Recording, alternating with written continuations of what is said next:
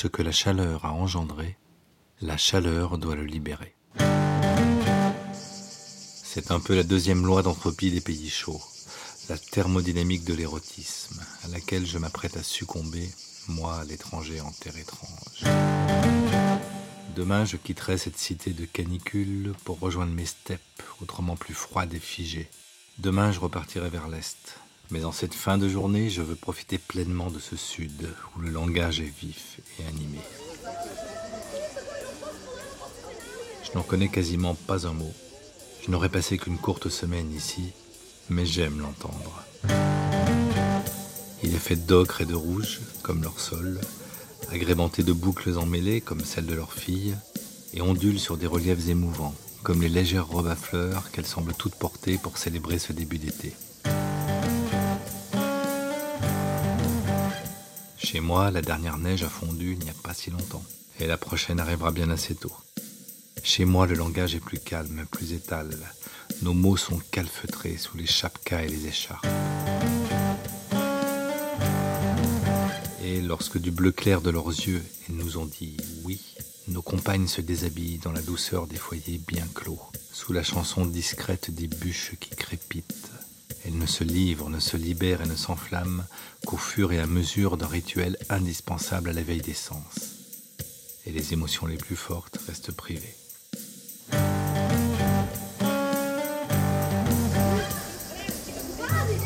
Ici, la libido est publique, les formes exhibées, les regards soutenus, la fournaise permanente.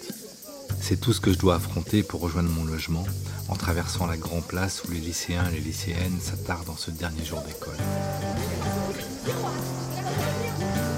Ils sont joyeux, bruyants, fougueux. Leur jeu tactile dessine la chorégraphie d'une saison de liberté à venir, sublimée par le soleil.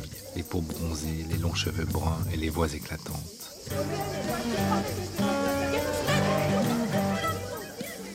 Au sommet de leur pouvoir attractif, les filles se déplacent en mouvement vif, dévoilant des jambes fuselées. Leurs robes virevoltantes ne résistent pas au contre-jour.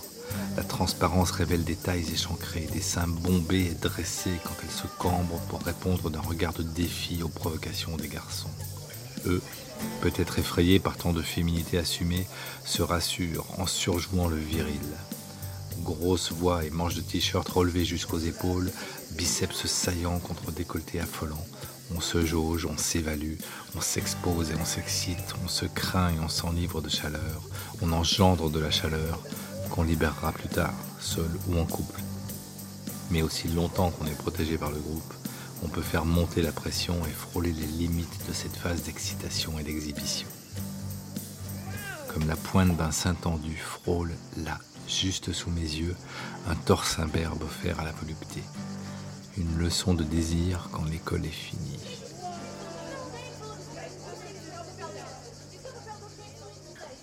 Ce ballet d'exhibition sensuelle a furieusement aiguisé mon appétit. Mais je suis plutôt en recherche de femmes adultes et accomplies. Même si j'admire la beauté de ces lycéennes, la part d'enfance que j'entends encore dans leur voix devra s'effacer dans des bras de leur âge. Je laisse donc cette joyeuse bande à ses batifolages et reprends en nage ma traversée de la place en quête de quelques bières glacées à ramener chez moi, première urgence. La seconde sera de trouver une bien improbable compagnie pour ne pas passer cette dernière soirée seule.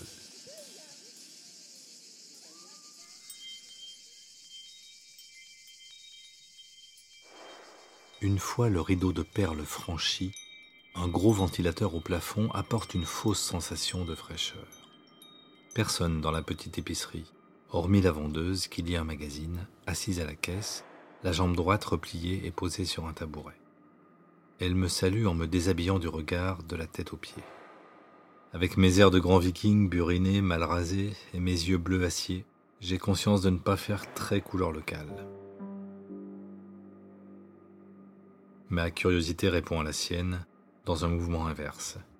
J'observe ses nu-pieds à talons hauts, surmontés d'un jean ultra serré à taille basse qui laisse apparaître le haut d'un string noir, le chemisier du même rouge que ses ongles, pas vraiment la tenue d'une travailleuse acharnée. Des cheveux bruns attachés dégagent un visage un peu rond, des yeux bleus très maquillés, une bouche charnue évidemment peinte en vermillon, tout en elle respire la langueur, comme le geste affecté avec lequel elle pose son magazine. Elle se redresse et m'adresse, en remontant son jean sur les hanches, une phrase sans doute banale, mais totalement hermétique à mon entendement. M'eût-elle parlé dans ma langue maternelle que je n'aurais d'ailleurs pas percuté davantage, mon cerveau venant de tomber en panne à cet instant précis, grillé par la vision inattendue du plus hallucinant des décolletés. Devant mon silence prolongé, elle répète sa question. Elle doit me demander ce que je désire. La réponse paraît bien évidente, mais j'arrive tout de même à articuler le mot bière. Mon accent maladroit déclenche un petit rire moqueur, et elle me désigne les frigos au fond de la boutique. Je vais y chercher trois canettes, après avoir réussi à grand-peine à détacher mon regard du sillon provoquant. En revenant vers la caisse, je jurerais bien deux choses. Tout d'abord que ses yeux se sont portés furtivement sur mon entrejambe, et qu'ensuite, un bouton supplémentaire du chemisier a été ouvert. Deux sphères magnifiques jaillissent à présent du rouge soutenu au centre par un tout petit bout de dentelle noire, comme elle se penche très ostensiblement pour prendre les canettes en me frôlant les mains. Ces stimuli cumulés provoquent une réaction immédiate de ma virilité, toute heureuse de pouvoir s'exprimer sous mon jean. En une coquine banderille, ma caissière aguicheuse plante avec un sourire ce que j'imagine être un universel Ce sera tout Je m'apprête à répondre d'une voix que j'aurais voulu grave et caressante, mais mes neurones et ma testostérone étant restés bloqués en dessous de la ceinture, je m'entends émettre ce qui ressemble plutôt à un couinement de canard adolescent en première année de langue étrangère appliquée, et qui doit bien contraster avec mon mètre 85 et ma carrure ferme. Amusée, elle fait rouler une canette sur sa gorge pour en sentir la fraîcheur. Le tissu du chemisier est tendu à craquer. J'aime ces courbes généreuses. J'aime que cette femme joue avec moi. Je rêve de faire sauter le dernier bouton et de découvrir ses seins bronzés dans leur plénitude. Elle tape un prix sur la caisse enregistreuse, me montre l'écran. Je pose un billet sur le comptoir pendant que ses doigts continuent une balade distraite sur sa gorge. Il me semble percevoir un frémissement cutané, une légère évolution du grain de la peau, une indication que le jeu cède la place au désir. Instinctivement, sans vraiment comprendre ce que je fais, je pose un deuxième billet sur le comptoir, comme pour renchérir sur sa provocation. Après un sourire entendu, elle jette un rapide coup d'œil à la porte arrière, pose un doigt sur sa bouche et tout en rigolant recule d'un pas, peut-être pour me tenir à une distance sécurisante ou peut-être pour que je profite mieux du spectacle. Elle ouvre alors entièrement son chemisier. Sa poitrine jaillit, ample et arrogante, sous la fine dentelle noire qui la recouvre à peine. Je suis électrisé et rajoute un troisième billet. Triomphante et me regardant droit dans les yeux, elle dégrafe d'un coup sec la tâche centrale pour enfin m'offrir le spectacle de ses deux seins fermes et épanouis aux larges aréoles sombres qui durcissent à vue d'œil, appelant le contact immédiat. Car il est clair que regarder ne suffira plus désormais. Mes deux mains se dirigent lentement vers ces formes parfaites et déclenchent un long soupir libérateur en effleurant à peine les deux bouts qui ont doublé de volume en quelques instants. J'observe une goutte de sueur perler sur sa gorge. Je vais aller la recueillir avec ma langue. Je m'approche. Et une porte claque subitement dans la cour arrière. La caissière referme prestement son chemisier et saisit les billets pour les ranger. Un colosse au crâne rasé entre, les bras chargés de cagettes. Il me salue d'un grognement à peine commercial et sans lui jeter un regard, donne un ordre à la fille qui lui répond mollement, tout en refermant le tiroir caisse. Elle finit de se rajuster pendant qu'il s'installe pour réapprovisionner les rayons. Manifestement, la fête ne se prolongera pas. Rien d'autre à faire donc que de répondre discrètement au sourire navré de la vendeuse et de déguerpir en masquant habilement mon entrejambe avec le sac en plastique dans lequel elle vient de poser mes bières. Que j'aurais payé le triple de leur valeur au passage, mais je n'allais pas demander la monnaie quand même.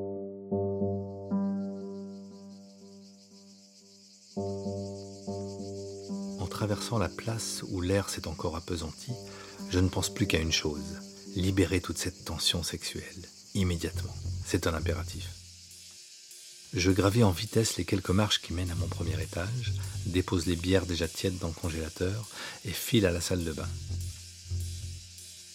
Je me débarrasse de ma chemise, de mon pantalon et laisse tomber mon boxeur au sol. Mon sexe est encore gonflé, rempli de l'émotion vive que nous venons de connaître, lui et moi.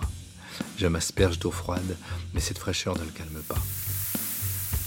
Comme je m'enduis de gel de douche, le souvenir du décolleté magique revient m'assaillir. et envoie des injections de béton dans ma queue qui retrouve instantanément toute sa rigidité exigeante. Je vais devoir me branler, vigoureusement, rapidement, comme un mec pressé de jouir, parce que rien d'autre ne compte à cet instant précis. Juste l'urgence d'évacuer ce trop plein de chaleur et de libido qui m'a fait pousser un bâton entre les jambes, presque vertical à présent. Je le saisis en son milieu, nul besoin de caresses ni de fioritures, et commence à l'astiquer avec régularité. Dans ma tête se mélangent toutes les images érotiques de cette journée. Les cuisses fermes des jeunes filles du lycée, la poitrine obsédante de la vendeuse, sur laquelle viennent bizarrement se superposer d'autres seins, beaucoup plus petits mais terriblement sexy également. Une espièglerie de ma mémoire qui ressort à ce moment précis le souvenir d'une soirée bien arrosée où mes yeux n'avaient cessé de plonger dans la large échancrure du petit pull blanc d'une amie.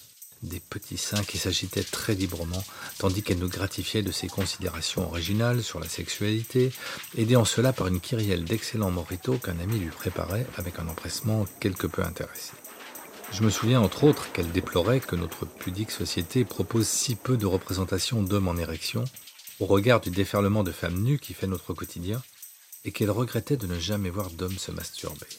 Eh bien, puisque cette réminiscence m'assaille, regarde, c'est pour toi. Voilà comment les hommes se branlent lorsqu'ils sont très pressés.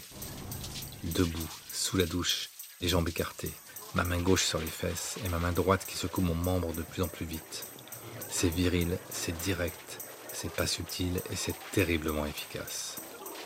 Il me suffit alors de repenser au moment où mes paumes ont frôlé les pointes des seins de la caissière pour sentir arriver une vague du fond de mon corps. En un éclair, elle passe par mes bourses, remonte toute ma queue et s'exprime en une décharge puissante que j'accompagne d'un cri sourd et retenu. Le plaisir dure une nanoseconde, mais il est prodigieux. Je n'ai pas vacillé, Ma main est restée bloquée sur ma hampe boursouflée. Je suis instantanément libéré de toute cette surcharge. C'est tout. C'est terminé. D'une profonde respiration, je reprends contact avec la réalité et termine de me rincer à l'eau froide. Ma bière à la main et une serviette nouée autour de la taille, je sors sur le balcon pour observer la grande place, à présent presque déserte. Le ciel s'est assombri un léger vent se lève, présageant un orage imminent. C'est l'heure des crissements de rideaux métalliques et des stridences des oiseaux dans le ciel. Je repense à ma vendeuse et à son gros patibulaire. Son mari, son père, elle a l'âge incertain où elle peut encore jouer les demoiselles intrépides, aussi bien que commencer à endosser le rôle de l'épouse délaissée, qui trompe son ennui en allumant les clients de passage. Et je regrette que mon passage ait été aussi bref d'autant que la moiteur ambiante et l'électricité qui règne dans cette ville maintiennent ma libido dans un état de vigilance accrue. L'épisode sous la douche n'a fait que temporiser mes ardeurs. Je veux me donner une deuxième chance et il n'est toujours pas question que je passe cette dernière soirée seul. Je devrais arriver en me penchant à apercevoir la devanture de la petite épicerie et peut-être à lui faire un signe quand elle fermera sa boutique. Le grincement aigu d'un portail, ponctuant une première salve grave du tonnerre, m'en empêche. À l'autre bout de la place, deux femmes sortent du lycée et se dirigent vers ma ruelle. L'une d'elles tient une bouteille à la main. Leurs éclats de voix résonnent joyeusement sur la place vide. Deux profs, peut-être, restés un peu plus tard au pot de fin d'année. Une blonde, une brune, la trentaine, toutes deux vêtues de petites robes à fleurs et de sandales, exactement comme leurs élèves. De grosses gouttes de pluie commencent à tomber et leur font hâter le pas. Immobile et torse nu depuis mon perchoir, je les regarde approcher en m'assurant que la haie de Troène bien fournie plantée sur le balcon arrive à hauteur de mon nombril. Le déluge s'abat alors d'un seul coup, et deux femmes courent en direction de l'abribus qui fait face à mon immeuble. Complètement hilar, elles s'y réfugient en dégageant les mèches déjà trempées de leur visage. Elles n'ont aucune conscience de ma présence silencieuse, trop occupées à constater l'état de leur tenue. Le bruit continu de l'averse ne me laisse percevoir que leur rire. La blonde est plus ronde que la brune, les hanches et la poitrine plus généreuses. Elle semble plus calme que sa copine qui n'arrête pas de sautiller, de replacer ses longs cheveux en arrière et de décoller sa robe mouillée qui moule des petits seins pointus. Un éclair suivi de près par un formidable coup de tonnerre les fait sursauter, puis éclater de rire pendant que la pluie redouble. C'est le signal qui déclenche tout. La brune lève sa bouteille vers le ciel dans un grand cri de guerre et lampe une bonne rasade directement au goulot avant de la passer à sa voisine. Elle tend alors le bras et se précipite hurlante au dehors sous le regard médusé de la blonde qui manque de s'étouffer en buvant. Complètement trempée au milieu de la chaussée, elle vocifère en soulevant sa robe pour faire mine de l'essorer. La vue de sa culotte envoie instantanément à mon sexe les dernières pulsions qu'il attendait pour recommencer à se développer pleinement. Toutes les érections n'ont pas la même intention, les hommes le savent bien. Autant la précédente était impérieuse, violente et réclamait une résolution rapide et puissante, autant celle-ci, survenant précisément après une première satisfaction, parle de lascivité, de durée, manifeste une dureté qui demandera des attentions plus subtiles et langoureuses. Pendant que je constate avec délice ce mouvement ascendant sous ma serviette, en bas, la brune est au comble de l'excitation. Elle est revenue s'abriter, dégoulinante, puis, après avoir repris une gorgée d'alcool et s'être assurée qu'il n'y avait plus personne dans la rue inondée, se plante face à sa copine en abaissant les deux bretelles de sa robe. La blonde retient un ricanement gêné, pendant que l'autre se tourne vers la rue pour exhiber ses petits seins énervés par l'orage. Je pose ma bière avec précaution sur le bord du balcon, dénoue ma serviette et la laisse tomber tout doucement en essayant de rester le plus discret possible pour ne pas risquer d'interrompre cette fascinante exhibition. J'effleure le bout de ma verge en un mouvement lent et délicat. Je veux cette fois-ci profiter longuement de ce moment de grâce. C'est alors que la brune pense enfin à lever les yeux et aperçoit à travers le rideau de pluie cet homme torse nu au premier étage qui la regarde s'exhiber, les mains cachées par une haie de Troène. Après un temps d'arrêt incrédule, elle se précipite derrière sa copine et rajuste sa robe en me désignant du doigt. La blonde pousse un cri horrifié qui évolue en éclat de rire. J'hésite entre le repli stratégique ou le maintien de ma position. Un instant seulement, car la brune, sans me quitter du regard, décide de poser les mains sur les seins de son ami. Surprise, l'autre tente de l'arrêter, mais la brune lui glisse un mot à l'oreille en me désignant de la tête. Je la vois commencer à onduler collé aux fesses de la blonde qui ne me quitte pas des yeux. Mes dernières barrières tombent. J'empoigne à nouveau mon sexe pendant que ma deuxième main passe sur mes testicules dans une attitude qui ne laisse aucun doute. Les deux femmes me regardent et la brune plonge la main droite dans la culotte de son ami, pendant que de la gauche elle lui dévoile complètement la poitrine pour la malaxer avec ostentation. La blonde s'abandonne aux caresses en fermant les yeux synchronise ses mouvements de hanche sur ceux de sa copine. Surexcité par la vue de ses seins ronds et lourds, j'accélère le mouvement de ma main et me rapproche de la barrière en me glissant entre deux arbustes. La brune écarquille les yeux en voyant mon sexe turgescent tendu vers elle. La blonde, perdue dans ses saccades désormais intenses et régulières, rejette la tête en arrière et ouvre la bouche en grand. Son ami, comblé par nos états d'excitation respectifs, se met à la masser de plus en plus frénétiquement, pendant que les coups de tonnerre redoublent. Fasciné par le mouvement de va-et-vient de cette main experte qui a su faire tomber si rapidement toutes les barrières et va déclencher un des orgasmes féminins les plus rapides qu'il ne m'ait jamais été donné d'observer.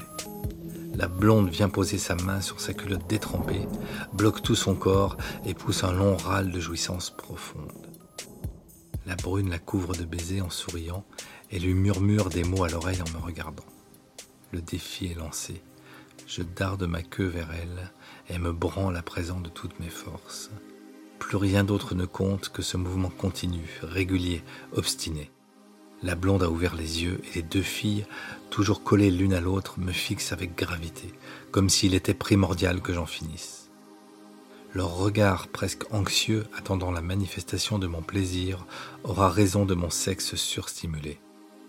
Il explose et envoie une longue giclée à travers la pluie par-dessus la balustrade. La jouissance est plus profonde et plus intense que la précédente. Elle fait vibrer tout mon corps et cette fois me fait vaciller sur mes jambes.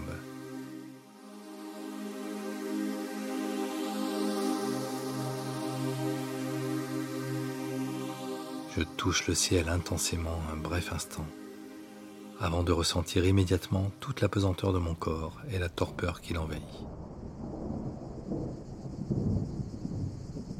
J'ai à peine entendu les petits cris de joie et de victoire des deux filles, mais je les vois m'envoyer joyeusement des baisers, alors que la pluie commence à diminuer et qu'elles se sont rajustées.